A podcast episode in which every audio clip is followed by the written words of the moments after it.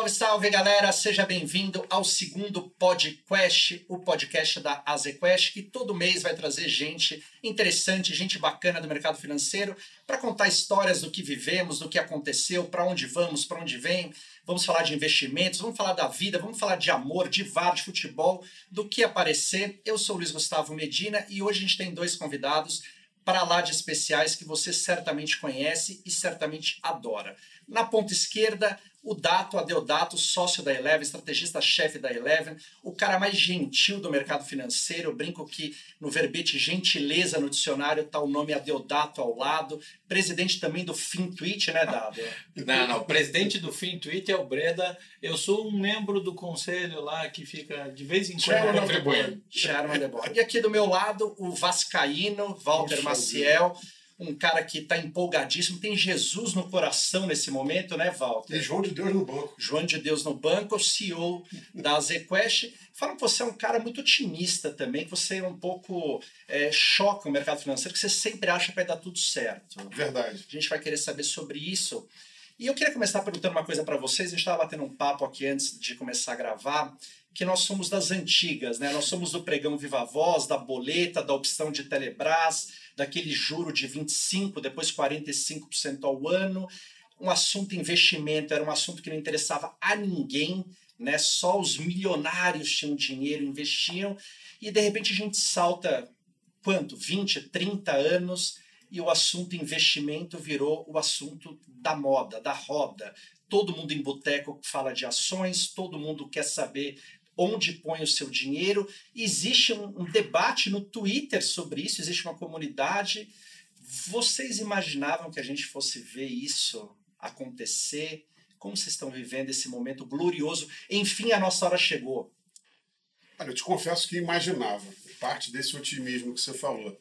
Porque ao longo dos anos, é, dos últimos 30 anos, apesar da nossa baixa autoestima e achar que tudo aqui deu errado, uhum. a gente fez uma série de coisas transformando o país em que aquelas jabuticabas foram ficando cada vez é, menores. Então a gente tinha hiperinflação, corrigimos, tínhamos instituições muito bagunçadas, mas realmente esse processo demorou tempo. O governo realmente tomava todo o dinheiro disponível no sistema. E está havendo essa transformação é muito gratificante para quem está é, aí há décadas no mercado financeiro. Né? É, assim, a, a, transformação é brutal. Né? Eu estava nos Estados Unidos, eu estava em Chicago no crash, então eu vi colapsar aquilo, a gente começou a viver um período de, em que naquele momento fundos americanos, que era, enfim, a minha vida, que era private equity americano, começou a olhar para o Brasil simplesmente porque o mercado americano estava devassado é, e o quão frágil a gente era como instituição, como perspectiva, como segurança, era o maior desafio para tentar pensar à frente. Uhum. É, em relação a essa transformação, a gente entendeu que ela ia acontecer, talvez não com o mesmo otimismo é, que o Valtinho, mas também com bastante convicção. Tem uma, tem uma passagem curiosa que no dia que a Eleven foi lançada, a Eleven nasceu dentro de uma operação de M&A que a gente tinha, é, ela, ela foi, foi separada e nasceu como, como entidade separada em 2015. E no dia que ela nasceu, o Geraldinho Samora, ainda na Veja Mercados, é, publicou uma entrevista comigo e ele escreveu assim: é, O tempo vai dizer se lançar uma empresa com este conceito, ou seja, research independente, tanto para os profissionais do mercado como para indivíduos, no ápice da maior crise da nossa história. É um raro senso de oportunidade ou uma estupidez sem tamanho. Então, assim, eu, eu abriria short na hora, se pudesse. então, assim, eu, na hora. Isso, é, digo, isso é um short clássico. Você olha e fala. É uma paleteria mexicana Exato. do mercado financeiro. Então, eu disse é, é, eu Nem disse, com o meu otimismo. É, eu disse, independente, realmente. Eu disse que eu fui apresentado ao mercado como um potencial estúpido em larga escala. então, é, é, então, acho que o, que a gente está vendo é hoje muito bacana, né? é muito bacana essa, essa discussão, a vontade que as pessoas têm é, de interagir, de, de trocar. É, gestores de recurso deixaram de ser entidades isso é uma grande novidade dos tempos. Sim. As pessoas estão mais acessíveis, né? Desceram um pouco do pedestal e talvez ajudaram nesse movimento de popularizar, de trazer a discussão para todo mundo, para a base, né? Está tendo uma democratização do acesso a mercados que é interessante. O Brasil já foi um país onde poucos podiam ir à praia, depois poucos podiam andar de avião, poucos podiam fazer um churrasco no fim de semana, poucos tinham é, automóvel próprio, ainda poucos têm moradia Uhum. e muitos poucos têm acesso ao mercado de capitais. Ao longo do tempo, e é isso que eu estou falando, eu acho que ao longo dessas últimas três décadas, com todos os erros, nós conseguimos transformar a sociedade. Acho que parte até dessa demanda é, por lava-jato, menos corrupção, é uma demanda da sociedade por um governo menor e mais eficiente. E numa vez que isso acontece, você vai aumentando a presença ah, do capital privado. Né? E as pessoas, no momento que a gente começa a olhar para um cenário de longuíssimo prazo de juros baixos, tem um país com 12% de desemprego, 15% de capacidade ociosa na indústria e um mundo que cansou de crescer, as pessoas envelheceram, acho que esse é o grande tema. Os juros lá fora vão estar próximos a zero ou até em terreno negativo, mas por muito tempo a gente vai ver uma transformação aqui no Brasil. Vocês acham que essa transformação que está acontecendo, ela qual, qual é o peso dessa, de- de- dessa taxa de juros? Né? Quer dizer, o assunto do mercado financeiro, a gente sabe melhor do que ninguém, é apaixonante. Além de ser muito importante que as pessoas entendam das coisas, pelo menos o mínimo, para cuidar do seu próprio dinheiro. Né? Ninguém vai cuidar melhor do seu dinheiro do que você mesmo. Agora, você tem um juro que a vida inteira ficou em dois dígitos, de repente sai do 1% ao mês, sai do 10% ao ano, sai agora do meio por cento ao mês para caminhar para um cenário de juro real zero. Estão né? falando hoje, aqui no Brasil, de quatro.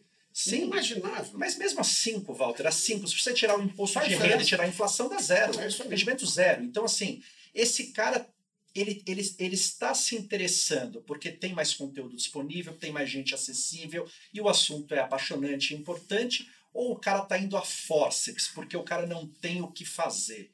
Teco, eu acho que o brasileiro está sendo forçado a viver um movimento que todos os países maduros, nenhuma sociedade. Acho que tem assim, tem duas coisas que são essenciais para o desenvolvimento de, de uma sociedade: a estabilidade econômico-financeira de ambiente, aí o juro e inflação são Uhum. aspectos intrínsecos diretamente ligados a isso, e educação. O, o, o que a gente está vivendo em relação ao mercado financeiro é a união dessas duas coisas, é a comunhão dessas duas coisas. É, o, o, o brasileiro está sendo forçado a ter uma a, a, a desindexar o cérebro, né? É, é, é, é, é, eu, eu, eu torço muito para que a gente caminhe rápido nessa direção. Ah, quantos por cento do CDI? Esquece o CDI, o CDI não faz mais diferença nenhuma na sua vida. A gente tem que pensar em juro real, em ganho real e em retorno absoluto. Assim, quantos por cento eu- o meu dinheiro rende ao ano? É, a história do retorno ajustado ao risco. Eu tenho, tenho característica, eu tenho família, eu tenho planejamento, eu tenho recurso, eu tenho condição de comprar que tipo de risco. As pessoas precisam se educar para isso. É, acho que elas estão sendo sim forçadas pela impaciência. A gente ainda não sabe pensar em longo prazo no Brasil, dado toda a história de instabilidade que a gente teve. Longo prazo aqui era duas semanas. Né? Então agora a gente É precisa efetivamente pensar no longo prazo. E o brasileiro, o, o que, que acontecia? Ele olhava para a sua aplicação financeira, independente do tamanho, e ela via o valor nominal que estava na sua conta crescer todo mês. E hoje é como olhar a grama crescer. Demora. Demora, e essa é a melhor notícia que tem. É. O dinheiro não mexe mais. E aí, por impaciência, e aí, por consequência, acaba sendo uma questão de necessidade, ele vai buscar, vai se educar e vai consumir produtos melhores. É, ou seja, a gente tem uma combinação fantástica é, é, de uma explosão do lado da oferta e do lado da demanda ao mesmo tempo. É incrível. Eu acho que é, nessa linha exata é, é por força, sim, Uhum. necessidade, os rendimentos ficaram muito baixos, então você tem que botar o dinheiro a risco, mas a educação vai vir com tentativa e erro. Então tem um processo longo aí de aprendizado, e isso passa por coisas que você fez que você viu que dá certo e coisas que você fez que você viu que dá errado. Evidentemente que você pode tentar é, evitar alguns erros, sair na frente da curva, se você buscar advisory. Você pegar pessoas que entendem é, como olhar para o seu patrimônio, te ajudar a investir, porque na curva ótima existem milhares de pontos, você vai se ajustar dependendo do teu perfil. Se é muito rico, não é, tem vários filhos, não tem. É, como é o seu planejamento? Você tem dinheiro já investido numa indústria? Você precisa de alguém para olhar para o teu perfil e se encaixar, porque se você nominalmente vai ter 20% de ações era o ideal para você ter na tua carteira. Se você tentar manter 50, 60, num momento de perda maior, você vai ser forçado a vender e vai vender na hora errada. Uhum. E depois você não vai querer voltar. E a outra coisa, o que a gente gosta de acreditar, e ao longo do tempo os resultados mostram que funciona, é você também delegar isso a gestores terceiros que podem fazer um trabalho cada vez mais complexo, porque parte do que você está eh, é, levantando, na verdade, não é só um investidor. Né? Você tem que imaginar é, um organismo que sempre viveu com pressão alta, você sempre teve é, as suas funções afetadas por isso, e um dia você acordou e a pressão está baixa. O teu metabolismo também vai mudar. Uhum. Então, no momento em que o investidor precisa tomar risco, o empresário vai voltar a investir e não vai ter dinheiro público para financiar os negócios. Então, ele vai vir colocar ações, vai colocar títulos de dívida, o mercado de capitais vai crescer. A gente já vê hoje no Brasil, nos últimos dois, três anos, um aumento do empreendedorismo incrível. As pessoas estão preferindo abrir o próprio negócio do que entrar numa instituição antiga, que, é, que não, ele não vê não só crescimento, mas não vê propósito. Uhum. Isso é muito interessante. É um novo momento. E aí você vai ter muito mais oportunidades de investir, mas vai também vai tornar essa tarefa uma tarefa bem mais complexa. Agora, essa transformação que, que a gente está conversando aqui do mercado financeiro, ela precisa ter base, quanto mais sólida, mais longe a gente chega, né? E para isso todo mundo precisa mudar um pouco o que fez a vida inteira. Então a gente começou aqui falando dos gestores descendo de um pedestal e falando com as pessoas, porque isso é bom para todo mundo. É, mas a gente também ainda tem, por parte dos clientes, achar que o ganho é fácil, que o ganho é rápido, subestimar o risco. Por parte do alocador, uma impaciência, né? a gente tem milhões de histórias no mercado financeiro, daquele fundo que performa, performa, performa, performa. E os primeiros dois meses que ele vai mal, tem um resgate brutal no seu setor, uh, Dato, nem se fala, né? Você faz research, ou seja, se quer que você crave é, o que vai subir, quanto vai subir, se é bom, se é ruim. Tem que subir rápido. Tem que subir rápido. Vocês acham que a gente está conseguindo avançar em todas essas pontas ou você ainda percebe que alguns vícios estão estão carregando, estão sendo carregados? Teco, o bull market é uma fábrica de gênio. É, é, é, Essa é uma grande frase é, para fora. É, a maior fábrica de gênio do mercado financeiro que eu conheço. Sobe tudo. Em algum momento, sobe tudo. na minha opinião, educação de verdade a gente vai alcançar quando a gente passar o primeiro ciclo de, de, de porrada depois dessa alta.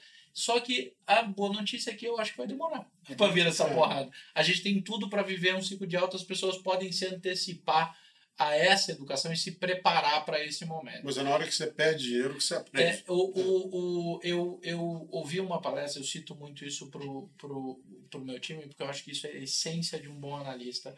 É, eu digo que o, o, o fala muito mais para mim se o analista é bom as perguntas que ele faz do que as respostas que ele dá. Uhum. É, e eu trago isso de uma palestra que eu assisti em Chicago. É, e o raciocínio é tão simples, eu nunca tinha pensado como isso, então eu propaguei essa ideia. É, a nossa geração, é, o conhecimento era diferencial. Pô, a gente ficava internado. Eu estudei em escola que usava livro, livro grande, não era apostila, era uhum. livro grande. Então a gente tinha. Eu fiz resenha crítica de Morte Vida Severina na sexta série do primário, caderno de 200 páginas escrito à mão. É, é, a gente era forçado a ler muito, porque o conhecimento era diferencial. A geração atual, o mundo de hoje, o conhecimento não é mais diferencial, é commodity. E mais de dois parágrafos. A, a gente não precisa mais saber as respostas, a gente precisa saber as perguntas. Essa foi a frase que eu escutei é, nessa palestra e que eu propago. O investidor final ele precisa entender isso que as respostas estão aí, o conhecimento está aí propagado e disseminado. Várias experiências de quem já perdeu dinheiro, de quem vendeu, de quem viveu crise, de quem sabe que é difícil de verdade ganhar dinheiro é, é, com consistência no longo prazo, as experiências estão dadas, as pessoas estão dividindo isso. A gente está com uma taxa de juros despencando ainda. Nesse né? ano a gente estava feliz se ficasse no 6,5 Vamos comemorar dezembro abaixo de 5. Exato. Ah, parece que veio para ficar esse novo patamar aí, né? Vocês concordam com isso? Tem algum cenário na cabeça de vocês que, se der errado A, B, C, D, a gente volta para 9, 10? Ou, ou viramos essa página, sabe lá Deus como?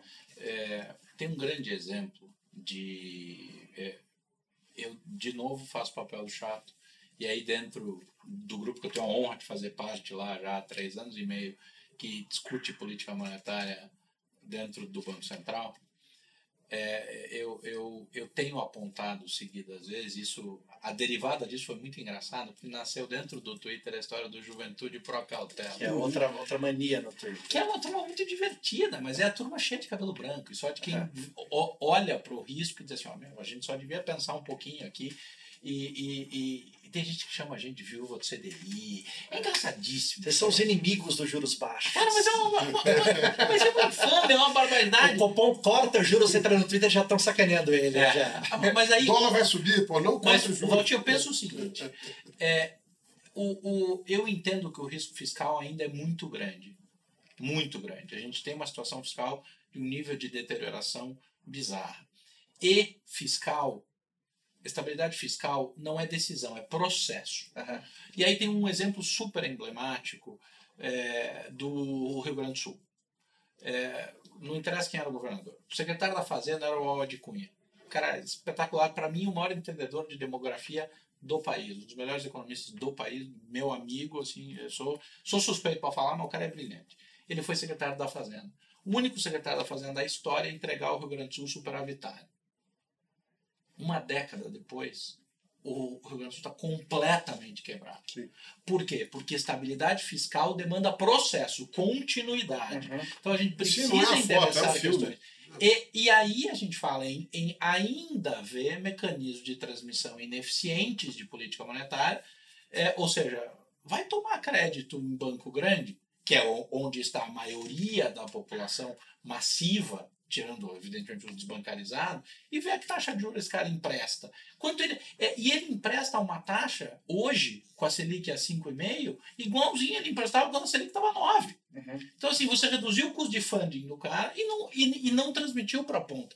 Ah, daí, daí você vai dizer, ah, mas o mercado de capitais muda, então você começa a transmitir. Claro, é, eu acho que a gente tem tudo para ver o juro baixo. aí aparecendo é, fazendo isso. O juro baixo por muito tempo, e é, e é o que a gente mais quer eu acho que tem um componente de risco que não poderia ou não deveria ser negligenciado na velocidade da queda uhum. do juro. Porque que diferença faz na prática, na economia como um todo, manter um prêmiozinho, dizer ó, se ainda der uma escorregada fiscal, se o legislativo der um troço e a minha Selic é 6 ou 5,5 versus a Selic ser 4. Na economia, essa diferença é menor do que no prêmio de risco. Uhum. Só, só que o rato está balançando o cachorro. Você tem um fluxo de, de dinheiro tão gigantesco alocado na curva de juros. Na, na curva de juros que você squeeza o Banco Central e força o Banco Central a ficar o que se chama de atrás da curva. O, o que é uma inversão de valores, que é o que a JPC lá defende, assim, tem, tem só uma visão que está distorcida. Agora, eu acho, acho não, eu não tenho dúvida, se a gente endereçar fiscal e conseguir controlar o fiscal, o juro baixo veio para ficar por muito tempo. Eu vou fazer, uma, eu vou fazer uma outra abordagem, é, que eu acho que é complementar. É, de um lado, é, a gente tem, no momento, condições extremamente favoráveis. A primeira, o desemprego ainda é muito alto, que quer dizer que quando a economia, eu não acho nem se vai, irá, ano que vem, a economia começando a, a crescer novamente, nós aqui na Azequest estamos mais animados que a concorrência. A gente acha que o PIB deve crescer 2,5%, uhum. e esse 2,5%, numa economia que estava tão parada, tem um efeito multiplicador muito forte. É, os empresários vão começar a voltar a investir e a contratar. Do lado da oferta de emprego, você tem um desemprego tão alto, a gente não vai ter pressão inflacionária por anos. Uhum. Leva tempo para recuperar. Né? Empregar todo esse pessoal. Por outro lado, do lado da oferta, é, da produção, é, as empresas também estão com capacidade ociosa muito grande. Fora setores tecnológicos em que as coisas têm uma obsolescência mais rápida, você não vai precisar investir tanto para crescer. E esse é um crescimento muito bom para a Bolsa, só fazendo uma observação em paralelo, porque o crescimento acelerado da economia faz que as empresas aumentem muito o capex, o investimento, para acompanhar o crescimento. Você vai crescer no primeiro momento com muita capacidade ociosa, quer dizer que as empresas vão vender mais com as margens altas sem precisar investir. É porque lucro na veia. Lucro na veia e é bolsa lá em cima. Uhum. Por isso, é uma visão otimista com a bolsa. E você tem um mundo em que não há sinal de crescimento acelerado. A Europa estagnou, mas estagnou com o desastre do Brexit, que, na minha opinião, vai impedir qualquer país membro. Imagina se você não tivesse a Libra na Inglaterra e ainda fosse membro do euro, moeda euro. Esse desgaste seria ainda maior. Ninguém vai tentar sair da. Brexit. Desculpa, o Brexit só existe porque existe a Exato. Ninguém vai tentar sair dali nos próximos anos, o que é garantia de crescimento baixo por muito tempo. A China começa a se acomodar no patamar mais baixo, porque aquele excesso de consumo americano até 2008 não vai acontecer de novo e o chinês sabe. Então está substituindo um crescimento que dependia mais do mundo externo para a economia doméstica. Isso leva tempo. E o americano continua crescendo e bem, mas muito mais o lado doméstico da economia, que também tira um pouco de dinâmica. Esse mundo é um mundo desinflacionário. Isso tudo para o Brasil traz uma janela de anos muito favorável. De juro nesse patamar. Agora, quando a economia voltar a crescer e esses hiato do produto ou folga no mercado de trabalho começarem a ser corrigidos, nós permaneceremos tendo um país muito pouco eficiente e muito pouco competitivo. A Deodato aqui está falando do lado fiscal, eu concordo, mas acho que estamos tomando medidas, principalmente a reforma da Previdência, que vão nos dar uma folga de 10, 15 anos, que pode ser devorada se o processo for ruim. Processo sendo minimamente bom, e eu estou tranquilo com isso, acho que nós vamos andar bem. Mas do lado microeconômico, a gente não pode esquecer do nosso malaíse. A reforma da Previdência tira a gente da UTI e leva para casa, que é maravilhoso. Mas daí é você virar um atleta, tem dieta, exercício. Então, olhar para o lado de, eh, primeiro, infraestrutura. A gente pega uma soja lá do Mato Grosso, traz até Santos, dá a volta pela Terra do Fogo, vai para Xangai. 60% do custo de frete Mato Grosso, China, é entre o Mato Grosso e Santos. E não temos ferrovia, é tudo via caminhão. A gente abrir, por exemplo, uma ferrovia para o Pacífico via Peru ou, ou- ou- ou Bolívia, são projetos que estão na mesa há 30 anos e nunca foram executados. Chinês faria de graça. Certamente, com um pouco de. Chinês faria de graça. O bom lado é que eu acho que esse governo está Esse governo quer isso. isso, tem uma agenda. Paulo Guedes É. está olhando para isso, o ministro Tarcísio É também. Mas o fato é, a gente tem que cuidar de competitividade e produtividade. Isso passa por educar a nossa população, leva muito tempo. Isso passa por simplificar eh, a estrutura tributária. O tempo que se paga, Uhum. que se perde eh, pagando impostos no Brasil é muito grande. E isso passa por modernizar a economia. Essa agenda microeconômica também é menos glamourosa. O macro Mas está na pauta, né? Mas, Está é, na precisa- pauta e está mas- sendo bem Mas tratado. sem isso, a gente vai ter uma inflação natural mais alta que o Chile, Uhum. mais alta que os Estados Unidos, mais alta que países mais eficientes. Concordo O Brasil é um dos dez países de economia relevante no mundo mais ineficientes que se tem conhecimento. É, e aí tem um, tem, um, tem um ponto que eu acho que é uma vantagem extraordinária para a agenda micro que está andando. E, e aí, diga-se de passagem, desde o governo Temer. É, é uma agenda, governo é importantíssimo. uma agenda micro extraordinária. É, e o micro, ele corre fora do holofote. Ele voa abaixo do radar. É sensacional. Não dá manchete de jornal, nego não xinga. E quando vê, o micro passou. É, porque não é privatizar a Petrobras, está falando de coisas que são mais dentro do, do mecanismo. do- e, e aí, é, vamos dizer que tem menos é, é, é, espaço para confronto político. Ô, Agora, Valtinho, e que é um exemplo no cotidiano de todo mundo, a guerra das maquininhas.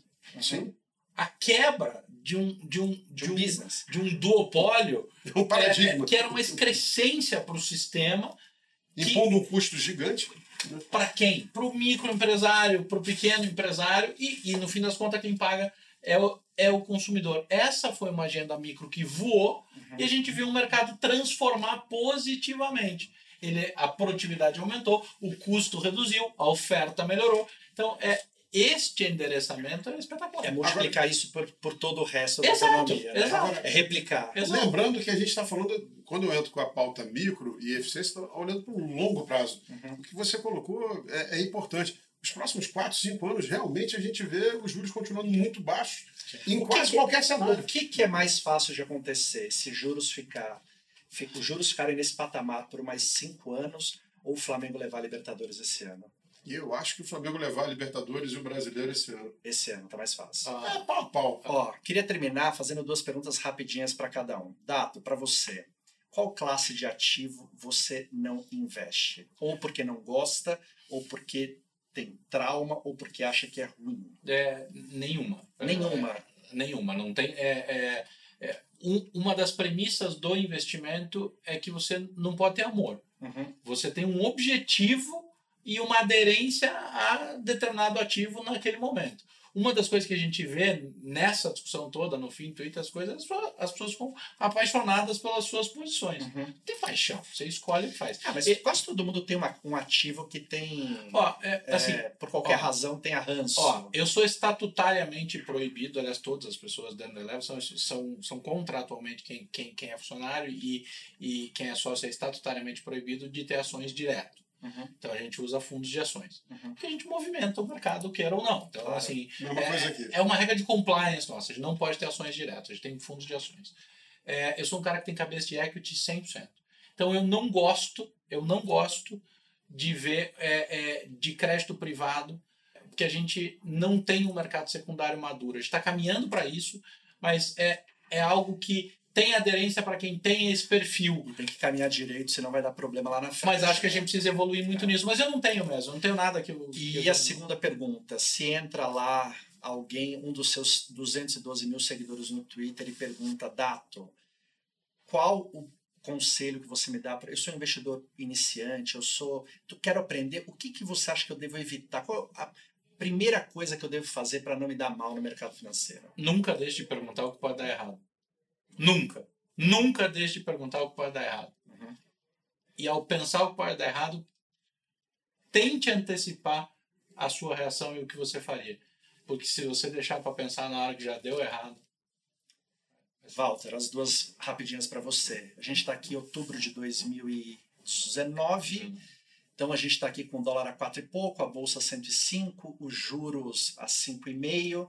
Você não está no Twitter, mas alguém vai perguntar para você: escolhe uma e somente uma classe de ativo para 2020. Eu quero pôr todo o meu dinheiro num único ativo. Eu sei que é uma loucura, é uma idiotice, mas eu quero. 31 de dezembro de 2020. 30, eu vou pôr agora, agora, novembro, dezembro, eu vou tirar dia 31 de dezembro. Fundos de ações. Fundos de ações. Nós estamos com o dinheiro, esse juro baixo, só quer dizer que o dinheiro está perdendo valor. Uhum, Quando o dinheiro não tem mais valor, o que passa a ter valor são ativos reais. uhum. Então, assim, a minha segunda classe seria ah, ativos imobiliários. não vem não, é uma só. Mas a Ele primeira- fez isso mas, comigo, você vai é, mas o número, uma mas eu acho que o número um disparado são boas empresas no Brasil, porque o Brasil vai voltar a crescer com as empresas com alta margem e baixo custo. Eu acho que é, não há por que não olhar para a bolsa. Nós somos pagos para ser céticos, Uhum. Mas não tem por que não olhar para a bolsa com muito otimismo. Acho que vai se valorizar bastante ao longo de 2020. E a segunda pergunta, a gente aqui numa, numa pesquisa, a gente tem um departamento de pesquisa aqui para fazer esse podcast. A gente descobriu que você é músico, né? Que você gosta de música, gosta de rock. Uma banda clássica de rock tem um bom baterista, tem um bom guitarrista, um baixista discreto, mas fundamental e um e um frontman, né? Um cara que é a cara da banda, né? Quatro caras, cada um com a sua característica. Qual é a banda do mercado financeiro? Quem são esses caras? Quem é o cara que deu ritmo nisso tudo? Quem é o guitarrista virtuoso? Quem é o baixista eficiente, discreto, que dá charme? E o número um, aquele cara que você olha no vocal e fala: esse é o cara da banda. Olha, é, pergunta difícil. É, eu sou Eu acho isso. que eu acho que o, o frontman do mercado financeiro é o, é o Jamie Dimon, Aham. o CEO do JP Morgan. Acho que o trabalho que ele fez nos últimos 20 anos e olhando o que, que era o JP Morgan, já era uma, uma potência há mais de 100 anos, mas antes de 2008 e depois, é, eu acho que isso mostra liderança e, e, e olhar para a crise como oportunidade. Uhum. Então, um pouco do que você falou do otimismo, né? O otimismo nunca ser confundido com naivete. Certo. De novo, nós temos que ser céticos, né? Mas quem não tem otimismo não anda para frente. Isso é uma grande Quem não tem otimismo é porque não acredita em si mesmo. A história da ZQuest é gerar retorno consistente em 2013, 14, 15, 2008, em 2016. Foram anos difíceis. Você tem que acreditar no que você faz. Acho que o Jamie é uma inspiração. Tá, ele no vocal. Acho que o Warren Buffett. Warren Buffett aonde? O Warren Buffett é o cara que ensinou para todo mundo que as teorias de investimento são muito mais simples. Aham. As pessoas, na verdade, se fosse acreditar no que o Warren Buffett acredita, teriam muito pouco tempo de ficar escrevendo muita coisa, o que realmente paga e dá retorno ao longo do tempo é disciplina. E isso é boring. As pessoas querem ouvir algo mais glamouroso. Não é. É você acreditar no que você está comprando, coisas de qualidade, e ficar ao longo do tempo. Quem é o guitarrista virtuoso? É o Alexandre Silvério aqui da Asia Quest. E o baixista discreto? O baixista discreto. Que dá ritmo, que dá, que dá o toque na música. O baixista discreto. Posso palpitar? Vai? Pode. O Luiz Stuberg. Stuberger? Nenhuma banda do mercado financeiro brasileiro poderia não ter o Luiz Stuberg. Essa é a minha opinião. Quem Verdade, seria? o histórico dele é, é o melhor histórico do mercado. O cara é um gênio. Dato, se você tivesse que trocar o, o vocalista, o frontman, por um, por um brasileiro, já que você colocou o Stuberger no baixo, Não, eu teria colocado ele de, Tá. de, de, De vocal. É, é, o- é o nosso Pelé. é, é, eu acho que sim. É, assim, eu teria muita segurança em dizer. Tem, tem outros nomes, acho que vale é, ju- junto com ele. Bom, aqui, tô aqui não é jabá. né? Eu falo pro Silvério isso o tempo inteiro. O cara é realmente espetacular, é um cara muito, muito fora da curva. É, o Luiz Stuberger, o Rogério Xavier é um cara monstruosamente competente. Acho que são nomes. Eu vou, Eu, como não entendo de música, então. eu vou até pegar o meu sócio aqui, o Silvério, e dar outra denominação para ele. Ele é um maestro. Maestro. Tá? Então, assim, você tem aqui uma orquestra de gestores. E você reger essa orquestra em harmonia, é, às vezes, é diferente de você tocar um instrumento solo. E esse é um trabalho difícil de fazer. O que a gente se propõe a fazer é complexo. É entregar uma série de produtos diferentes com a mesma qualidade e a mesma consistência. Graças a Deus eu tenho Spotify. Legal, gente. Dato, obrigado pelo papo, É. obrigado, Walter. Muito obrigado. Olha Theo. lá, é, obrigado para você que nos ouviu até agora. A gente fez um outro, né, o mês passado, com o Silvério, que vocês Exato. acabaram de falar, com o Guilherme Benchimol. Se você gostou, pode ouvir aquele. Se você gostou desse, manda para os amigos, compartilha, indica, que a gente faz mais mês que vem. É isso aí. Muito obrigado.